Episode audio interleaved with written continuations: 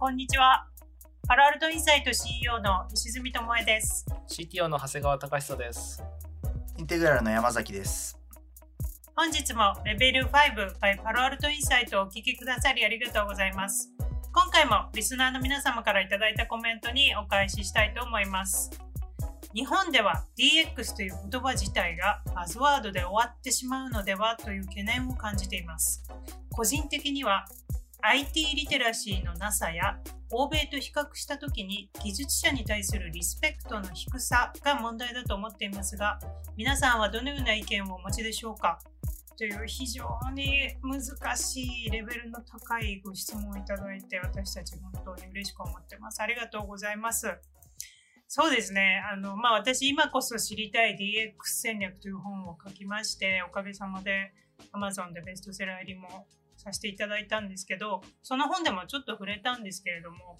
あの、やっぱりこの欧米と比較した時っていうのはすごく大事なポイントで、例えば、あの、技術者、ソフトウェアエンジニア一つとっても、日本とアメリカで構造的に大きな違いがあるんですよね。でそれは何かっていうと、日本はエンジニアの約7割、8割がシステムインテグレーターという IT 企業で働いている。でもアメリカの場合は逆で約7割の人がユーザー企業、いわゆるノン IT 企業ですよね。で働いているので、やっぱりこの DX を推進しなければいけない会社に IT のエンジニアがいるのがアメリカだと思うんですよね。で、それが何かというと、やっぱりその経営者が技術的な課題の壁打ちをする相手がいる。で、いるといないで、やっぱりこの DX がバズワードで終わるのか終わらないのかって大きな違いがあるんじゃないのかなというのが私の意見ですね。はい、長谷川さんは日本でもエンジニアとして働かれてアメリカでもエンジニアの経験あるけど日米比較なんか言いたいことありますか？そうですね。この質問者の方の、まあ、質問の中にもあるんですけれども、IT リテラシーのなさっていうふうにありますけれども、私はまあそれ以前に英語力がやっぱりすごく実は大事になってくるんじゃないかなというふうに思っていて、やっぱりその、まあ、プログラミングは言語もあのある意味英語ですし、そういったあのプログラミングに関する素材とかもやっぱり英語で書かれてることが多いし、あとはオープンソースの場で、やっぱり例えば GitHub で議論とかをするときも、まあみんな英語で議論しているので、やっぱりそういったコミュニケーション能力を、まあ、グローバルレベルに持っていって、まあ、そこからやっぱエンジニアリングの力を身につけていくっていうのは一つ。この技術者に対するリスペクトっていうのが、それこそ10年前、20年前と比べると日本、だいぶなくなったそのリスペクトが増えてきたんじゃないかなと思うんですけど、山崎さん、日本企業いろいろな方とお仕事する中で、ここら辺なんか最近のトレンド見えるものありますか？そうですね。やっぱり1、2年、まあ2、3年とかですかね。まあ DX って言葉が結構バズワード的に広がってる中で、あなんて言うんでしょう。前のその IT とか ICT っていう時に比べて、まあ、デジタルでトランスフォームしないといけないと。まさにこうビジネスモデルをトランスフォームしていかなきゃいけないっていうことで、なんかよりバズワードではあるものの、経営者の方の意識レベルっていうのがあの上がってるなっていうのは思いますよね。システム部のことでは当然なくって、まさにこうビジネス自体のことであると。それをデジタルっていうツールを使ってトランスフォームしようっていうことになってきているので、そういう意味だと、マネジメントサイドはまさにその今日のオースもあったように IT リテラシーを上げていかないといけないよねっていうところは、意識は結構出てきてるんじゃないかなと思いますし、まあ私たちも投資会社としてそこのあたりっていうのをしっかりこうやっていかないといけないよねっていうことは非常にひしひしと感じてはいますね。やっぱり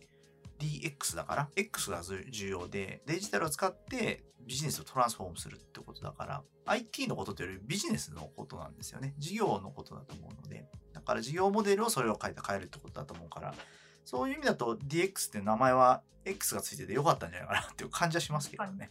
なんか一つ面白いデータがあって、まあ、AI 導入、DX の一環としての AI 導入っていう角度で見ると、IPA が出してるデータで、2020年の日本企業での AI 導入率が4.2%だったんですけど、2021年なんと20%以上に一気に増えて、コロナの影響もあると思うんですけど、すごい急激に AI 導入も日本の中で進んでいるんですよね、ここ1、2年で。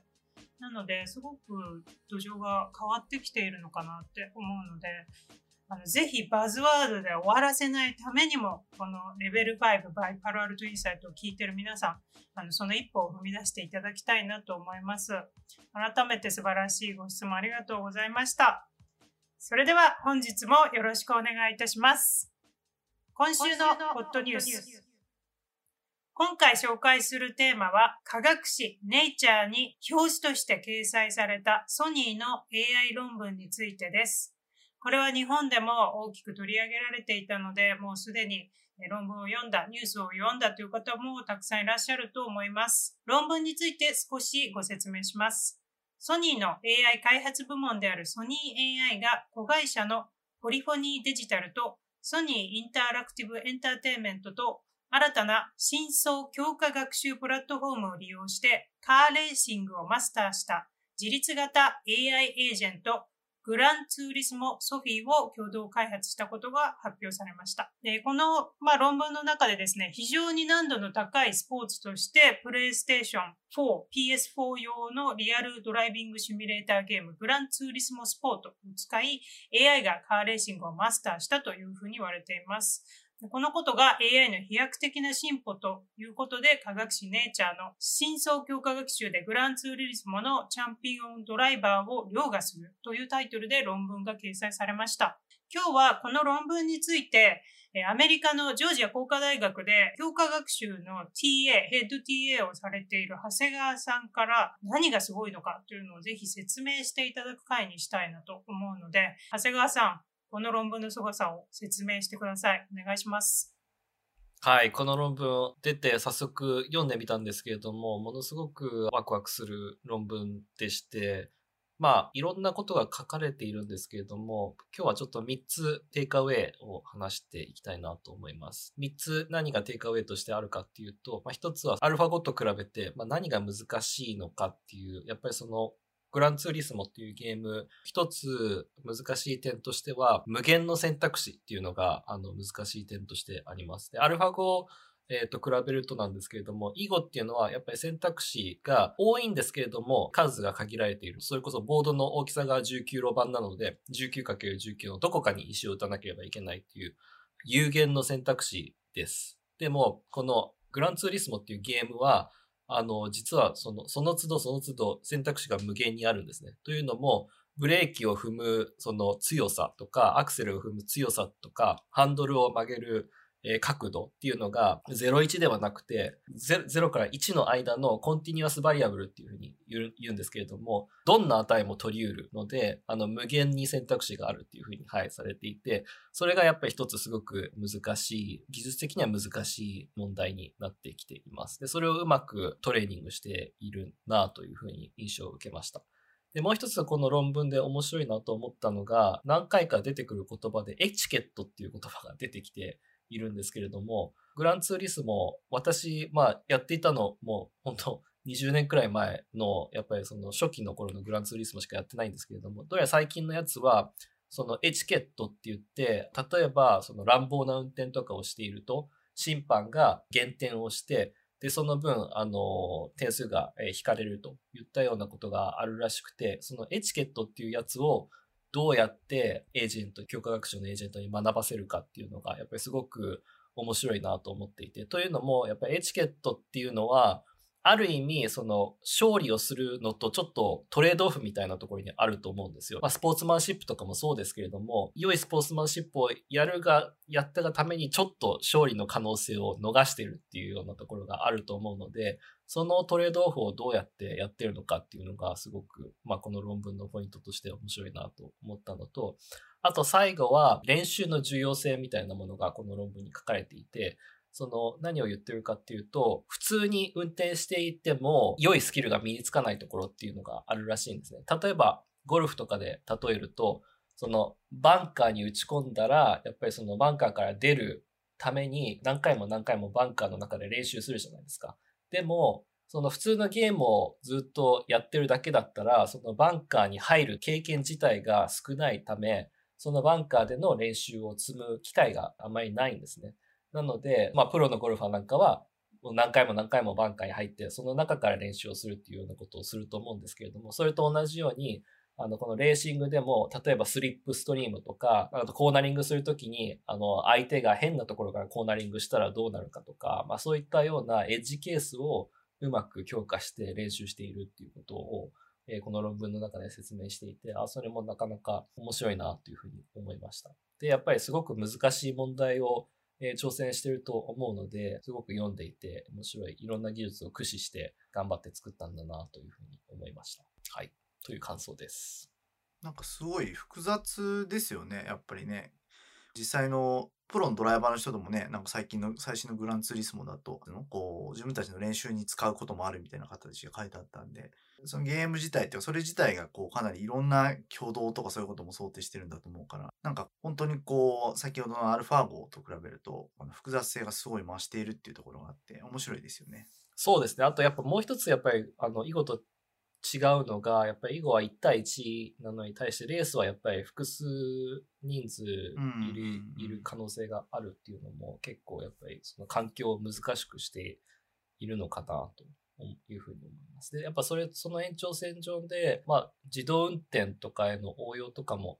まあ、少しは考えられるかなというふうに思うんですけれども、まあ、これもさっきのエチケットっていう話に近いんですけれども、例えばテスラの自動運転を走らせてて思うのが、どうしてもまあその人の心とか乗り心地とか、そういったものはあんまり優先されなくて、プログラミングされてるなっていうようなあの気がするので、どうしてもその社会の、人間社会の中で生きていく AI ならば、人間がどう感じるかとかっていうことをうまく汲み取って行動する AI が、まあ、今後大事になっていくのかなっていうような、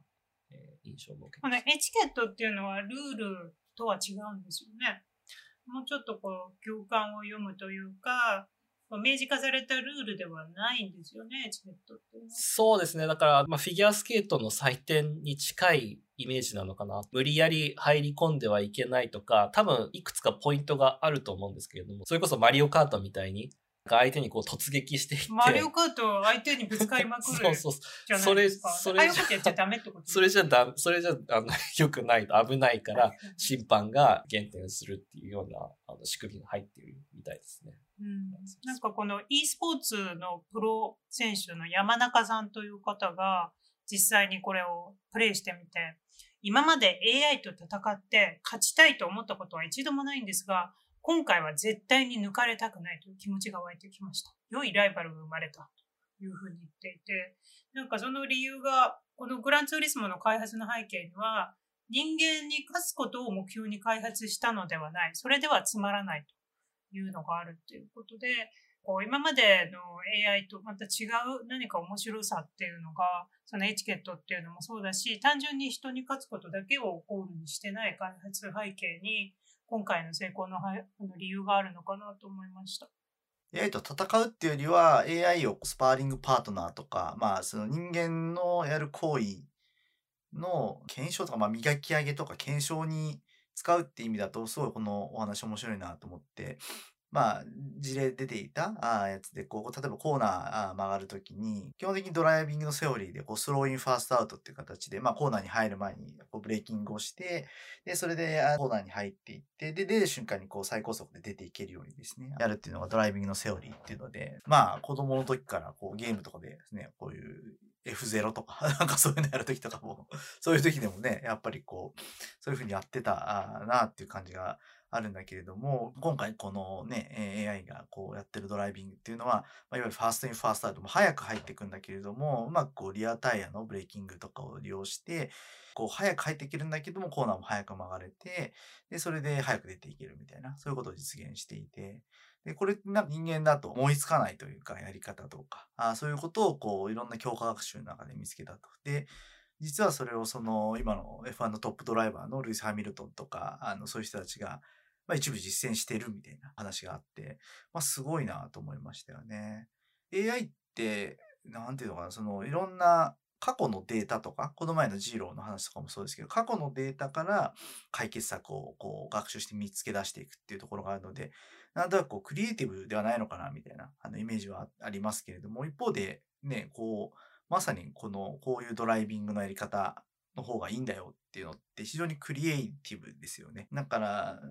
なんというか、そういう強化学習によってそういうことがこう見つけられて、それを人間社会が一見していくっていう意味だと、すごい、いわゆるこう、アウトオブボックス的ななんか考え方ができるみたいなところで、すごい面白いなと思いましたね。なんかアルファ5にも実際にリー・セドルとアルファ5が戦った全部の5回の試合の中の2試合目の37番手が驚愕の一手だったというふうに言われていて、もう人間の理解を超えた特別な手札だったっていうのこれすごい騒がれてたんですよね、当時。長谷川さん、ここ、なんで驚愕の一手をアルファ5はこれは私、ライブで見ていたんですけれども、もう本当会場がざわつくというか、もう、あの、その解説者がみんなこう固まって、これはミスクリックじゃないかみたいな風に言うくらい意外な一手がその37手目で、で、でも結局その第2局アルファ5が勝ったんですけれども、まあ、振り返った時にその一手が勝因だったっていうふうにみんなが言っていて、リー・セドルも、それこそ先ほど山崎さんもクリエイティブっていう言葉を使ったんですけど、まさにリー・セドルその37点目を見て、あ、アルファ5はもうクリエイティブなんだっていうふうに、その瞬間に思ったっていうふうに言っている一手で、なんでその一手を見つけられたかっていうと、まあ、強化学習を使っているんですけれども、それこそこの間の探索と搾取のジレンマで、アルファ5はそのジレンマを乗り越えるために、モンテカルロ方式っていうふうに言って、まあ、ある程度こうランダムな打ち手をを試していくっていうことが、そのアルゴリズムの中に組み込まれていて、で、それを試していくうちに、その37手目に、まあ、たどり着いたというようなことが、まあ、理由としてはあるのかなというふうに思いますけれども、そうですね。やっぱりその、スパーリングの相手として、ままさにこのグランツーリスモの AI もそうですし、そのアルファ5もスパーリングとして使われているのもそうですし、将棋の世界とかでもスパーリング相手として AI とかが使われていると思うので、まあそういう使い方が今後目立ってくるのかなっていうふうに思いますね。そうですよね。なんかもう一個このグランツーリズムで私が面白いなって思ったのが、強化学習で30万キロ相当の走り込みをして、で、その学習用に1000台以上のプレイステーション4を使ったということで、それぞれソフィーが1台ずつ、もしくはソフィー同士のレースという形で、まあ、決められたコースをひたすら走って、それをまあ学習に使っていったっていう、このなんかこのインフラがすごいプレステを使って圧巻ですよね。その仙台もプレステが置かれてる場所に子供時代の私が行ったらちょっともう。子供が大喜びしちゃう。ね、なんかソニーだからできた。このなんかね、で、吉田社長が、まあ会長兼社長が YouTube でメッセージ出してて、でそれを見たんですけど、このプロジェクトはプレイステーションのクラウドゲームインフラストラクチャーが大規模な AI トレーニングを目的に効果的に利用できる可能性を示しているため、えー、その観点からも高い関心を寄せていますというふうに言っていて、あの、なんかこのインフラの観点からもすごい興味深いなとこういうことができるようになってる？背景として、なんか強化学習と手法の問題もあれば、もしかしたら、なんていうんですかね、ハード側の話？その半導体ですよね、基本的には。半導体の方のチップの性能とか、それに合わせたカスタムの半導体みたいな話とか、そういったところのことも絡んできてるのかなっていうふうにもちょっと背景としては思いましたよね。あと私が今回あの、このソニー AI っていう会社がどんなんだろうと思ってあの調べて、この2020年4月に基礎研究開発を担う組織としてソニー AI を設立したということで、例えば Google ブレインとかと比べると、まあ比較的歴史はまだ短い、浅い AI の組織、ソニーの中なんですけど、あの、ウェブサイトとかも見ても、すごい面白い取り組みをしていて、ソニー AI、ゲームと、あとはセンシングとか ethics、その AI 倫理だけじゃなくて、ガストロノミー、美食に関しても AI の研究を進めているらしくて、 FlavorGraph って言って、ある食材に含まれる分子と、その食材を過去に使った人の情報を組み合わせ、二つの食材の相性を予測すると。で、そのフレーバーグラフには1561のフレーバー分子と100万のレシピのデータが蓄積されていて、まあこういうのを使うと新しいレシピの開発とか、まあ新しいその、そういった美食文化のまあ、基盤になるんじゃないかみたいな書かれてて、美食とかで AI 研究するのってあんまりね、センシングとかはよく聞くかもしれないんですけど、美食は面白いなと思いました。なんかソニーらしい、ソニーらしいというか、なんかね、すごい面白いですよね。でもなんかあの先ほどのリスナーさんの質問もあったんですけれども、やっぱりこういったやっぱりネイチャーに論文を出したりとか、ソニー AI とかっていうのを作ったり、まあそういった美食の取り組みとかをやったりしていて、やっぱりソニーはこれで結構 DX がうまくいく、まあ、軌道に乗り始めるですかね。石積さん、そこら辺どう、どう思いますか？なんかだからこの社長のメッセージを聞いてるともう本当ソニー、ソニーをもう AI を使ってこうクリエイティブ、クリエイティビティとテクノロジーの力で世界を感動で満たすと。AI を使ってさらにあの存在意義を高めるみたいなことを言っていて、やっぱすごい AI が今後の根幹技術になっていくっていう意気込みを感じますよね。社内の DX がどう進んでいるかに関しては、まあ、それはまた、そうですね、ソニーならではの課題はあるかもしれないですよね。ソフトウェアとかハードウェアとか、いろんな部門があるから、ここはまあ、マイクロソフトとかもそうですよね。すごい AI 技術とかクラウドもすごい進んでいるけど、やっぱり近年まで DX 社内ですごい努力して、え何回も何回も繰り返しやって、やっとこう社内での DX がうまくいったっていう成功事例になってますけど、なかなかね、これはまあ、時間がかかることな、ね、でもなんかまさに、社内の、ちょっとどういうふうなプロセスでこれができてか、きたかって私、詳しくは知らないですけど、まあ、社内のまさに、社内の人材を使って社内のビジネスとして、こう実現してきたっていうところは、なんかその冒頭の話とすごい通じるところがあるような気がしますよね。外部の力を、まあ外部の力を使う話と内部の力でやるっていう単純な問題ではないんだと思うんですけど、非常にビジネスとこうテクノロジーとか DX とか AI が近い感じでやろうとしてることはすごいわかりますよね。吉田さんってこう CFO 出身の方ですけど、なんかこういうふうにね、語っていて、なんかさすがソニーってすごい会社だなっていうふうには思いましたね。そうそう。で、全部英語なんですよ。さっきの長谷川さんの英語っていう冒頭のやつで言うと、ソニー AI とかも全部英語で、で、あの、チームメンバーとか見てると、日本人の方が少ないぐらい、もう本当グローバルな人材ばかりで、で、ペーパーとかブログも全部英語で出してるので、あの、発信力はありますよね。ぜひ今後も期待していきたいと思います。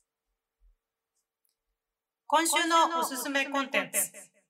えー、今回私がおすすめしたいコンテンツは、えー、今日お話ししたアルファ GO に関するアルファ GO のドキュメンタリーです。えー、アルファ GO のドキュメンタリーは、これ皆さんもうご覧になりましたか？山崎さん見たことあります？ないです。ぜひ見ます。ね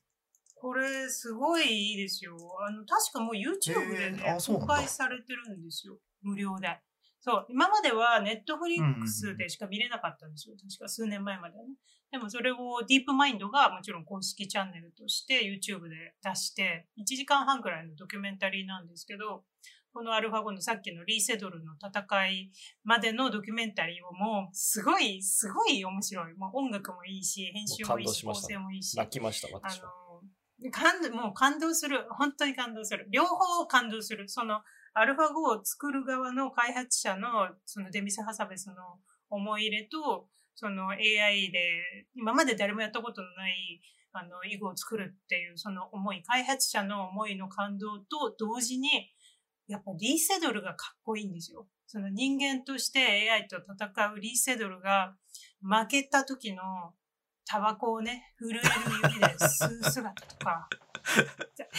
それ、カタルシス感じた。いや、なんかね、感動する。そのヒューマニティ。そう、そこにカタルシス。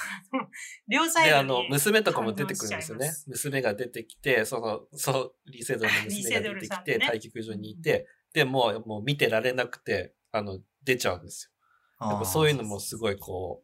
う、胸を打たれる。そういうその人間のドラマ、ヒューマニティもいいし、で、あとやっぱり、あの、デミス・ハサベスがそのディープマインドの CEO の今回アルバムを作るって言って、最初にいろんな囲碁のプロに世界中の自分から連絡してリクルーティングするんですよね。そういうシーンから始まるんですけど、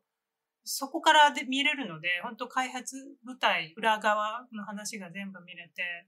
ぜひ皆さん見ていただきたい。で、ちなみに、あの、パラアルトインサイトでは今、あの女子高生向けに AI 人材育成教育っていう、ね、コンテンツ、教材を作って、そうなんです。東京女子学園という私立の中間一貫の女子校で AI 教育を教えているんですけれども、その教育の一環でも、このアルファ5のドキュメンタリーを女子高生に見せて、みんなで議論をさせるっていうカリキュラムを1時間取ってて、で、先生がその授業の良さをさらに高めるために女子高生にまず囲碁を教えて、そもそもの囲碁のルールを教えた後にアルファ碁のドキュメンタリーを見せて、この教科学習でなんでアルファ語はリーセドルに勝てたのかっていうのを、まあ、議論するっていうカリキュラムでやってるんですけど、それぐらい、そうですね、AI とか、まあ、教科学習を学びたい人にはぜひおすすめ。でも本当単純にドキュメンタリーとしての質が素晴らしいので、映画としても面白い。ドキュメンタリーとしても非常にまあでもすごい事件っていうんですかね。衝撃でしたよね。やっぱり。うん、うんなんか、その AI の操作とかそういうことも思いましたし、まあ、あとはその、最初はなんかやっぱショックですよね。なんかこう、チャンピオンがね、負けちゃうっていうことって、もうやる意味、その、その行為、囲碁とか、そういう、それ自体に対する価値って何なんだろうみたいなことまで一瞬思いましたけど、一方でじゃあね、わかんないですけど、変な例で言うとこう、例えば相撲ってあるじゃないですか。か相撲をやるときに、相撲をロボットと人間がやって面白いのかみたいな。でもそれやっぱりこう、こう人と人がやってあるルールの中でやるから面白いんじゃないかとか、そういうこともなんかあ思ったりもしましたよね。人と機械との関係性って何なんだろうとか、なんかそういうことを考えるきっかけにそうになったし、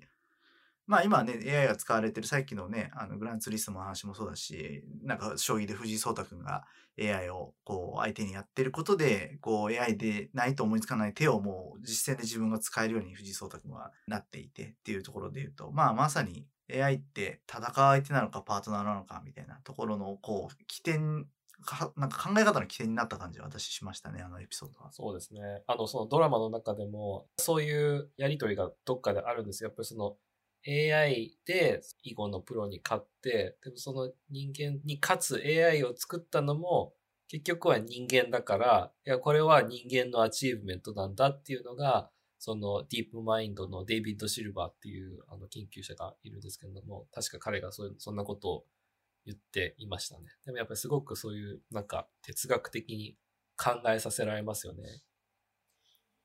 そう、深いですよね。単純にそう、人間対 AI の構図じゃないんですよ。ドキュメンタリー見てわかるんですけど、やっぱ人間なんでしょうね。AI の裏にいるのも。それで、あの、アルファ5が最初にリーセドルと戦う前に、実際にその戦う場の隣の部屋でウォールームっていうのを作って、そこにディープマインドのエンジニアがガーって入って、ちゃんとアルファ5があの機能するかどうかをテストしたり、チェックしたり、リアルタイムで見守ってるんですよ。もうだから息を飲むんですよね。なんかもう人間のドラマだなっていうところがあって、もう一回見たくなっちゃったので、これから見ます。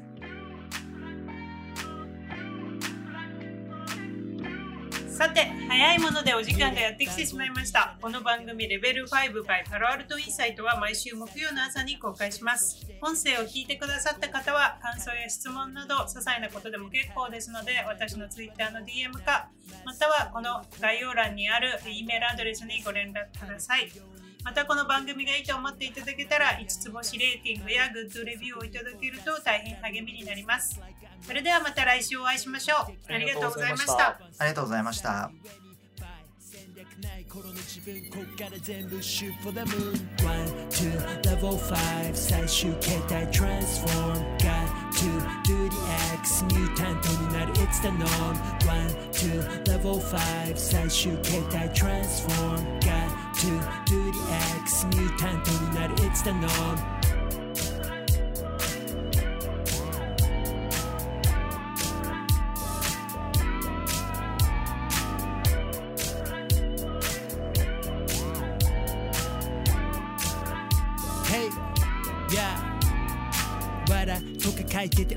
そんだけじゃ得られん本当の W から Do what you need to do どっかで上げてく My value この先行ったら絶対ある壁それ越えてく天気は晴れどうもみたいに開いた口みんな驚きこれ毎開いた口今出たアイディアすぐ検証実現フェーズへすぐモーション。キラーメンタル持ってりゃいらない事例に前例は全部が無用。One, two, level five 最終形態 transform Got to do the X ミュータントになる It's the norm One, two, level five 最終形態 transform Got to do the X ミュータントになる It's the norm